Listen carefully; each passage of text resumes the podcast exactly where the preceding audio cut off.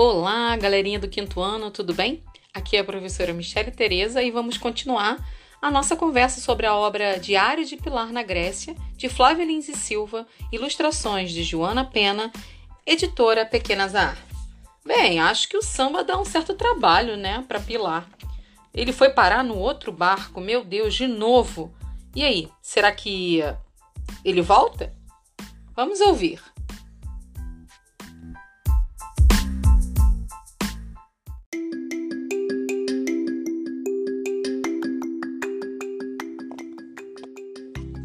Mar Adentro, capítulo 5 O dono da rede era um pescador simpático e não fez cara feia ao ver Samba se aproximar. Pelo contrário, até deu um peixe a ele.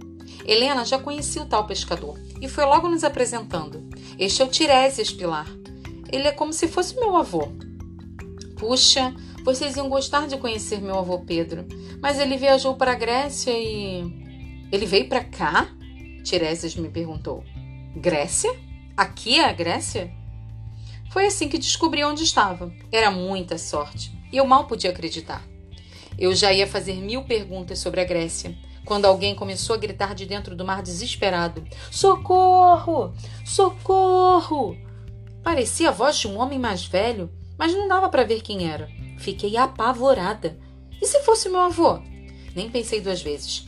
Peguei uma prancha que vi sobre as pedras e entrei no mar de roupa e tudo. Ao chegar mais perto, percebi que aquele que se afogava era bem diferente do meu avô. As ondas vinham em série e ele afundava cada vez mais. Eu precisava tirar aquele homem dali o quanto antes, mas não tinha força para puxar. Por sorte, Tiresias veio com seu barco a remo, trazendo Helena e Samba a bordo. Eles içaram o afogado e voltamos para a praia. Ao ser tirado do barco, ele não falava, não se mexia, parecia morto. Helena e eu nos entreolhamos assustadas. Será que ele morreu? Ele está respirando? Tiresias começou a apertar a barriga do afogado, que logo cuspiu um pouco de tudo: conchas, peixes e água, muita água. Por fim, tossiu e voltou a respirar normalmente. Está vivo, graças a Zeus, vibrou Helena. Ei, graças a nós, isso sim, falei. Tiresias sorriu para mim, mas Helena ainda estava nervosa e olhava para o quase afogado, cheia de perguntas. Você conhece este homem, Pilar? Nunca vi na vida. E tinha que se jogar no mar assim de roupa e tudo? Que loucura! Não dava para esperar. Ele precisava de ajuda e ainda por cima podia ser meu avô. Você foi muito corajosa, comentou Tiresias. Eu moro perto da praia. Não tenho medo de mar. Além disso, meu pai mora num barco, sabia? Falei estufando o peito, toda orgulhosa. Sério? Onde fica o barco do seu pai? perguntou Helena. Confesso que comecei a gaguejar, sem saber o que dizer direito.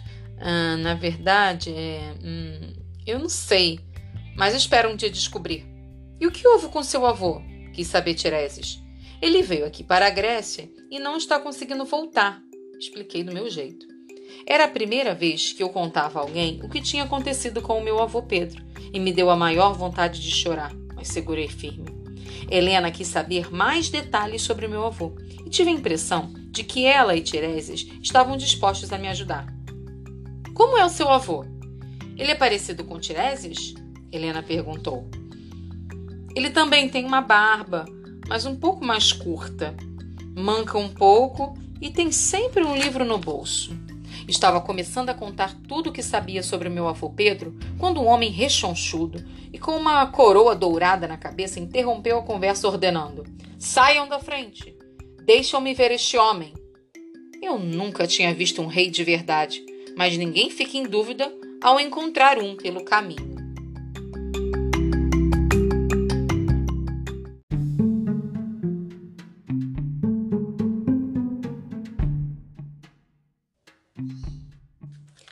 Capítulo 6 Rei na barriga. Em geral, reis não pedem, mandam.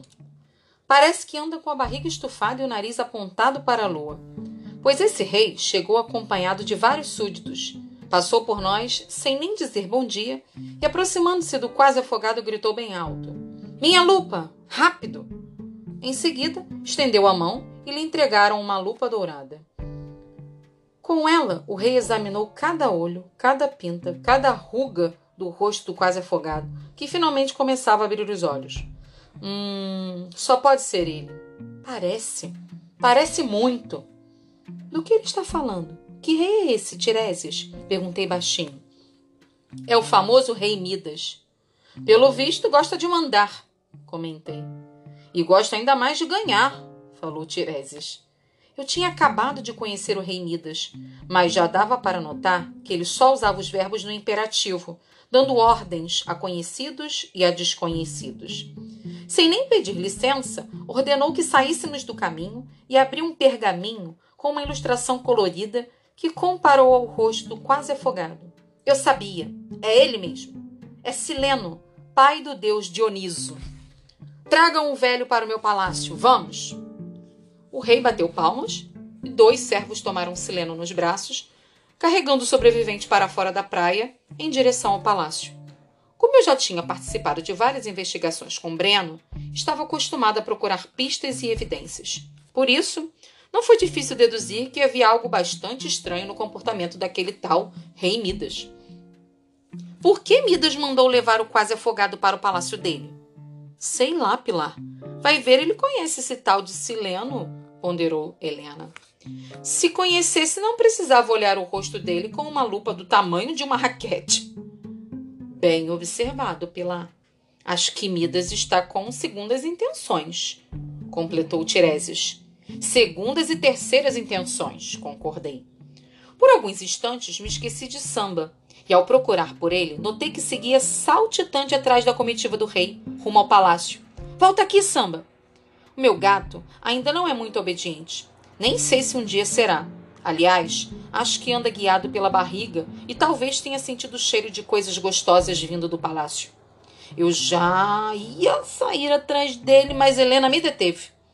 Você vai entrar no palácio do rei, desse rei Midas, sem ser convidada? Mas é que meu gato está lá dentro, expliquei. Isso pode ser perigoso, Pilar. Vamos entrar todos juntos, decidiu Tiresias. Então, nosso amigo pescador, segurou nossas mãos e juntos passamos pelos imensos portões do Palácio de Midas.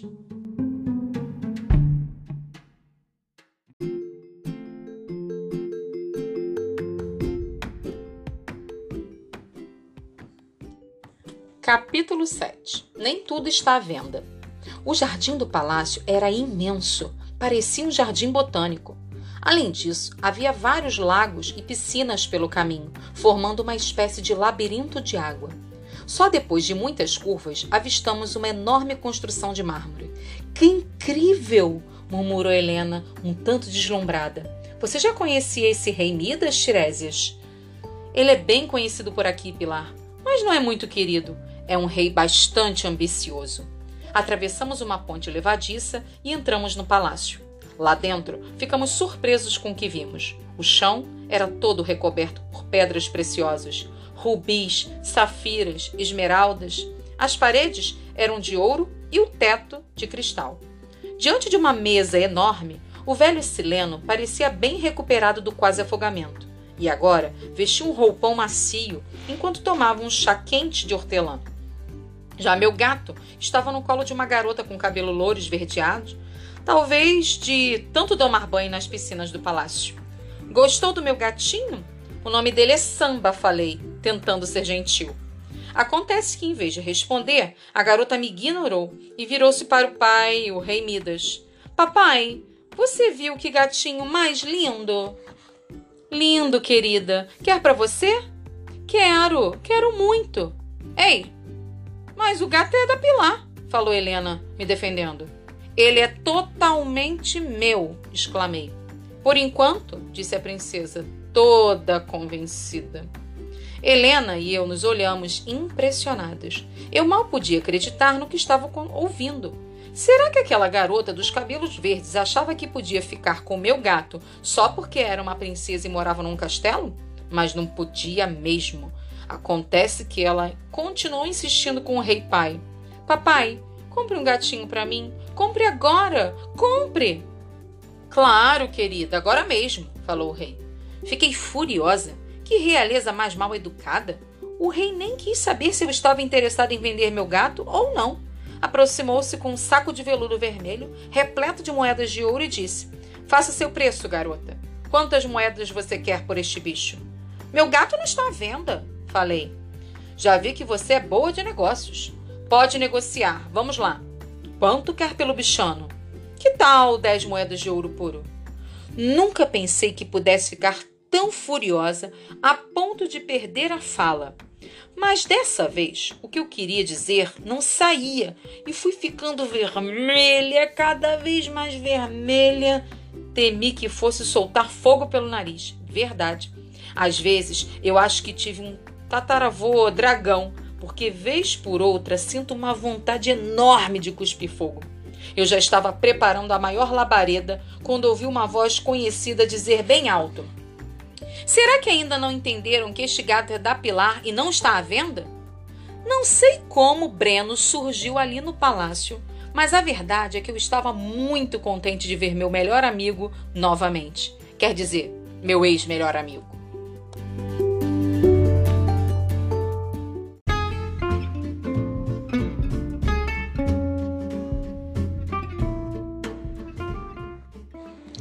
Capítulo 8 Deus das Festas Breno caminhou até a princesa dos cabelos esverdeados, pegou meu gato de volta e tive vontade de abraçar meu amigo com toda a força.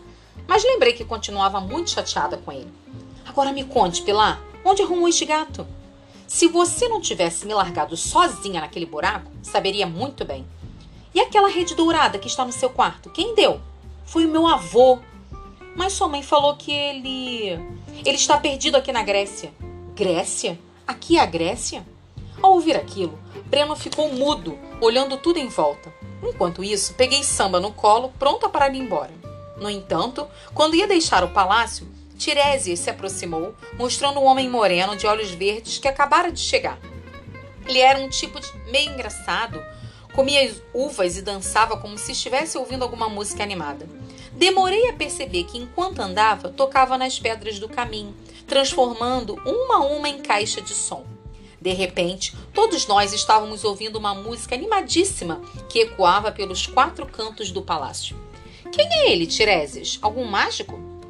Não, Pilar. É o deus Dioniso, o deus das festas, das uvas, das colheitas. Deus? Um deus de verdade? Dioniso é um filho do homem que você salvou hoje no mar. Breno se aproximou da conversa, estranhando aquela história. Que loucura! Deuses não existem. Claro que existem. Aqui na Grécia tem Deus que não acaba mais, contestou Helena.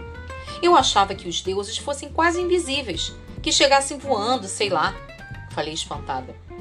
Eu continuo achando que esse homem aí não é Deus coisa nenhuma. Tem um jeito muito comum, duvidou Breno. Você vai ver só como as festas dele são divinas, afirmou Helena, já se aproximando de Dioniso, pronta para dançar. Eu continuava intrigada com aquilo e resolvi perguntar a Tiresias um pouco mais sobre o deus das festas, que agora dançava ali no salão, bem pertinho de nós. Tiresias, me diga uma coisa: se Dioniso é um deus, o pai dele também deveria ser deus, não? Então, como pode quase morrer afogado? Tiresias abriu um sorriso e, com toda a calma do mundo, tentou me explicar aquela história complicada. Acontece que o pai biológico do Dionísio é, de, é Zeus, que mora lá no Olimpo. Sileno é o pai de criação de Dioniso, aqui na Terra. Mas ele é um mortal como nós e por isso quase morreu afogado. Já entendi. O deus Dioniso tem dois pais. Isso mesmo, Pilar. Ah, tá. Várias amigas lá na minha escola também têm. Eu tinha mesmo muitas amigas com pai, padrasto, etc. Mas não sabia que as famílias dos deuses também eram assim, como muitos pais, mães, madrastas e padrastos, como as famílias de todos nós mortais. Só depois de conversar um pouco mais com Tiresias, fiquei sabendo a história completa do deus das festas. Mesmo com todas essas explicações, Breno continuava olhando Tiresias sem saber se acreditava naquela história comprida. Só acredito que esse tal de Dioniso é Deus se ele fizer alguma coisa surreal. Ei, Pilar, talvez o deus Dioniso possa ajudar a encontrar seu avô, sugeriu Helena. Isso é praticamente impossível, exclamou Breno. Breno, você veio aqui para me ajudar ou para me desanimar? Mas Pilar, sua mãe falou que. Não dei ouvidos a Breno e quis saber a opinião do velho e sábio Tireses. Você também acha que o deus Dioniso pode me ajudar? Não custa tentar, falou Tireses. Deuses podem tudo, disse Helena. Quase tudo, corrigiu o pescador.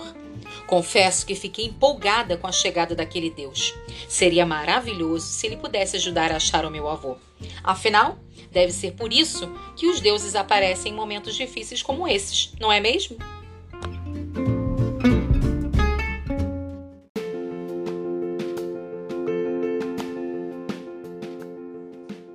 Capítulo 9 Um pedido especial. Vendo aquela festa, ninguém conseguia ficar parado. Dioniso puxou todos do palácio para dançar: reis, súditos, princesas imortais. Uma roda se formou no centro do salão e fiquei louca para aprender aquela dança grega, cheia de pulos e palmas, com pratos jogados no chão, tudo muito animado. Eu já estava ensaiando alguns passos para poder entrar na roda, quando Breno me puxou num canto, cheio de perguntas. Acho que é melhor a gente voltar para casa e. Escute uma coisa, Breno. Eu só vou voltar depois de encontrar o meu avô. Você tem duas opções: me ajudar ou ir embora. Pode escolher. Mas Pilar. Entrei na dança e deixei Breno de lado. Na verdade, eu não estava com a menor vontade de falar com ele sobre meu avô. Se ele queria voltar a ser meu amigo, teria que fazer por merecer. Mas eu ainda não sabia se podia contar com ele novamente. Além do mais, falar no meu avô me deixava muito triste e dançar naquele momento parecia o melhor remédio. Depois de girar mais de cem vezes, a roda parou e o deus Dioniso interrompeu a música para anunciar: Quero fazer um brinde a quem salvou a vida do meu pai. Nessa hora, Helena olhou para mim, toda animada, e eu já ia contar ao deus Dioniso sobre nossa aventura no mar, quando Midas passou por mim e enfiou um cacho de uvas inteiro na minha boca. Obrigado pelo brinde, Dioniso. Não custou nada. Eu teria ajudado qualquer pessoa que precisasse. Você merece uma recompensa, meu caro rei Midas. Pode pedir o que quiser. Qualquer coisa? Qualquer coisa. Midas nem pensou duas vezes. Enquanto eu tossia, engasgada, e Helena batia em minhas costas, aflita, o rei ambicioso fez o seu pedido. Quero que tudo que eu toque se transforme em ouro. Tudo mesmo? Tudo. Então assim será, determinou Deus, lançando um raio dourado sobre o rei Midas.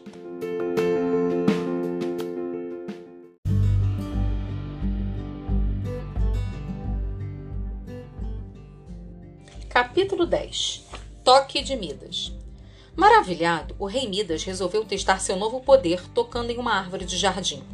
A árvore imediatamente virou ouro. Depois, tocou em sua taça de vinho, que igualmente virou ouro.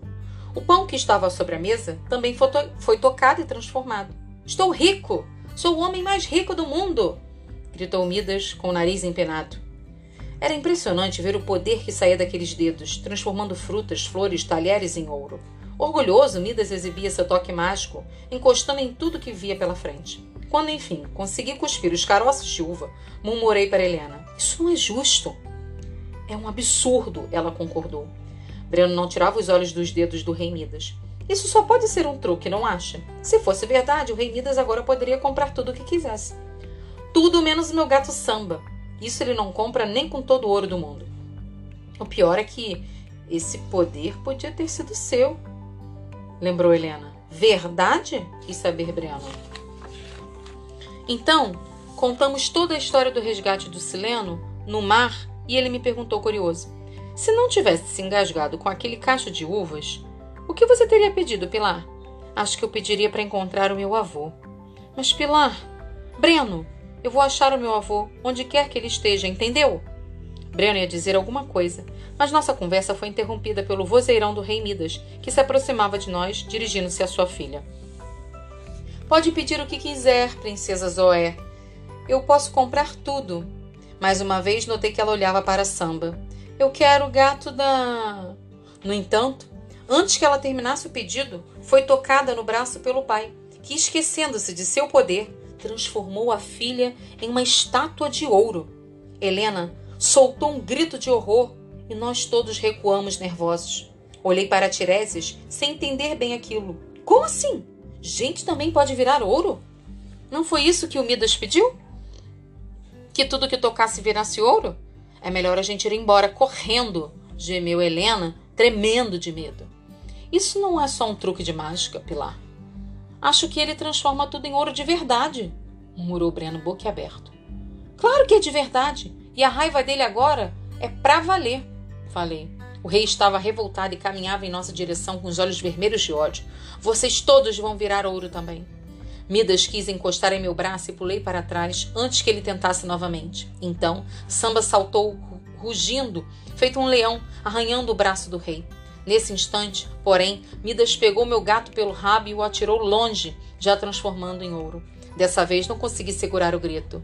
Rei maldito! O que você fez com meu gato? Eu já ia correr na direção do rei quando Breno me puxou pelo vestido. Calma, Pilar. Quer virar estátua? Melhor a gente ir embora. Midas ficou perigoso demais, insistiu Helena. Mas não posso abandonar Samba. Eu estava disposta a continuar enfrentando o rei, mas Breno, Helena e Tireses me arrastaram para trás de um arbusto onde ficamos escondidos em silêncio, esperando que Midas se afastasse. Breno parecia preocupado comigo e bastante assustado com as coisas que acabara de ver. Melhor a gente ir procurar seu avô em outro lugar, Pilar. Não, Breno. Esse rei vai ter que destransformar o samba de algum jeito. Eu não saio daqui sem o meu gato.